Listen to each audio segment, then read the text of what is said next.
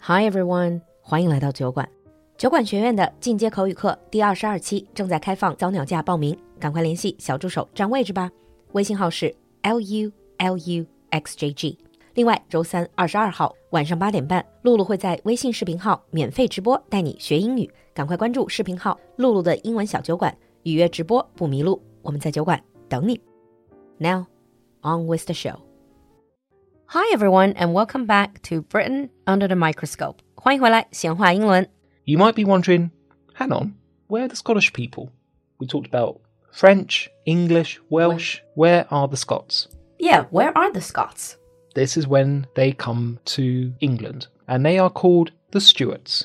斯图亚特王朝。 Yeah, 嗯、t h a t s in early 17th century. Hmm, yeah, 1603. 嗯， James I of England and James VI of Scotland was the Scottish king, and he ruled both England and Scotland under one crown. Just let me add in one thing. I think if you want to know more about English history or British history, you really just need to remember a few names, but you need to remember the numbers Yes, because it's just a repetition of a few names, but with a number attached to it. pretty much.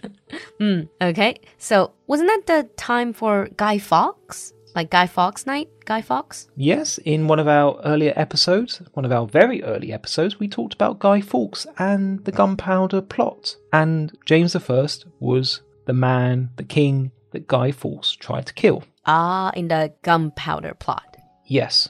Now, James I didn't die in the gunpowder plot, and eventually his son Charles I came to the throne. Now, Charles I fought in the English Civil War, he fought against Parliament, Parliament won, and King Charles I had his head cut off.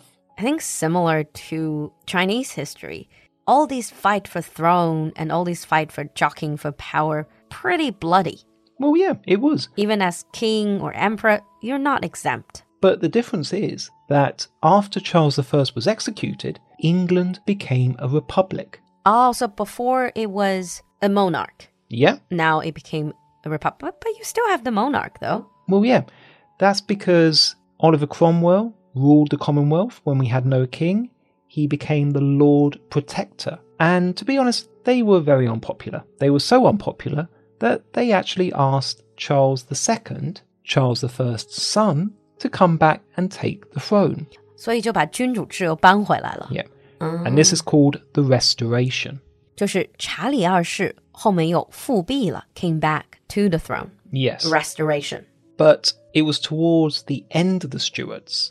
In 1707, Scotland and England became united in the Act of Union.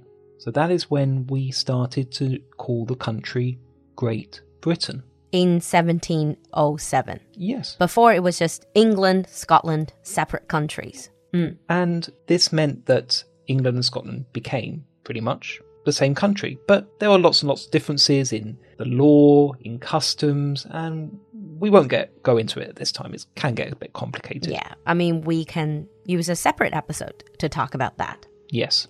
After the Stuarts came the Hanoverians. 汉诺威王朝 Yes. So the Hanoverians actually came from Hanover in Germany in 1714. they were the ones that couldn't really speak much English in the beginning. That's right. Hmm. George I couldn't speak much English and was dependent on the first Prime Minister, Robert Walpole.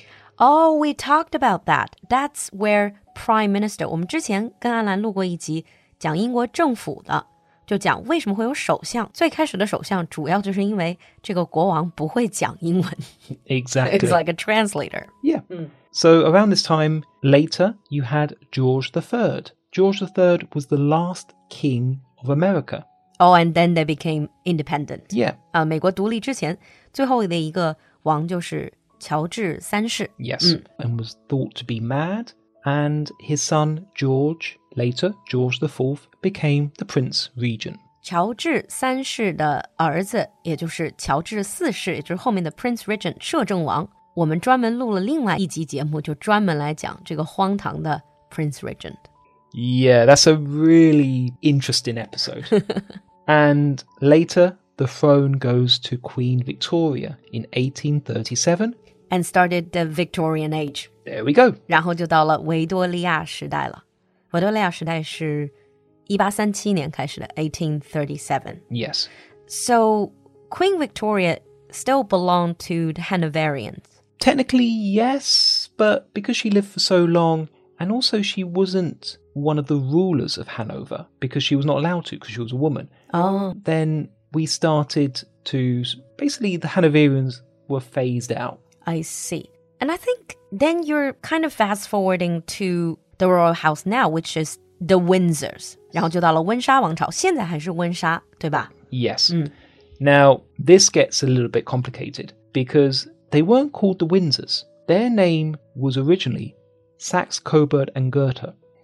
That's their surname. That was their surname, and that was the name of the royal house. But they had to change it in 1917 because we were fighting a war with Germany. Oh, and these were German surnames, They were very German surnames. and they were not winning any favors using these names. it was very unpopular. So, what they did was they thought of what is the most English thing that they could think of? Windsor. Windsor, as in Windsor Castle. 这个我真不知道，所以他们就是完全为了亲民就改成了温莎，是吗 Yes. One thing I always wanted to ask, like nowadays we just hear Prince William， Yeah, 威廉王子，他的 surname 是什么 it should be Windsor or Wales. So literally, if you call him by his full name, he's William Windsor or William Wales. Well, technically, no. Because he is a member of the royal family, he doesn't really need a surname. I see. So it's always Prince William unless he becomes the king. Then Yeah. he's King William. Well, yeah. Ah. And then when he becomes king, he doesn't need a passport. So, It doesn't matter. He's not in the census, I guess. well, he is, but Just as Prince William and- or King William. Well, exactly. George V was the one that changed the name, and he ruled during World War One. Mm. So his son Edward became king after George V.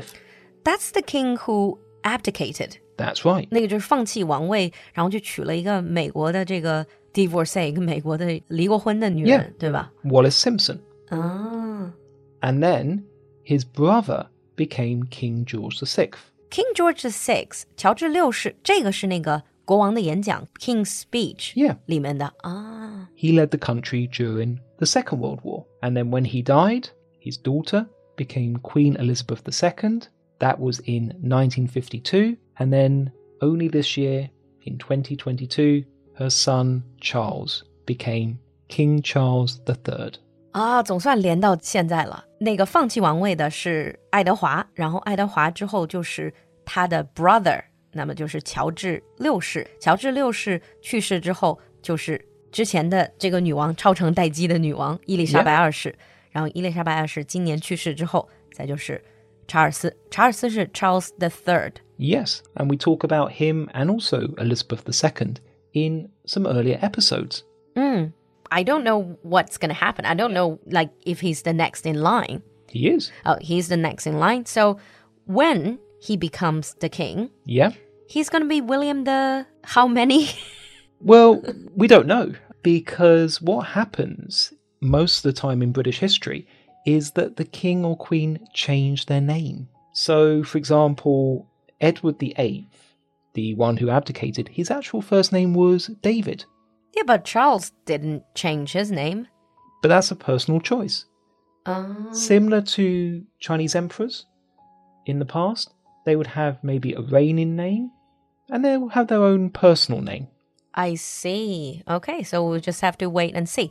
But the current monarch in in England is King Charles the Third, Yes. and he didn't change his name. he didn't change his name. Okay. That's a very, very quick, very quick comb through of the six main royal houses or Yeah. dynasties in English history. Yes.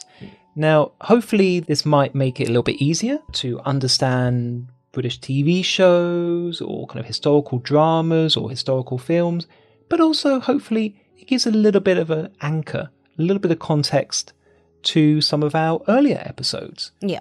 And also, it will give you a little bit more context when you're watching these historical or period dramas. Yes. On that note, we're going to wrap up here. Leave us some comments on British history or English history that you're interested in. And I can't wait for further episodes where we get to go into these dynasties or royal houses and explore some of the juicy gossip. There's a lot of juicy gossip. Thank you, Alan. Thank you. We'll see you next time. Bye.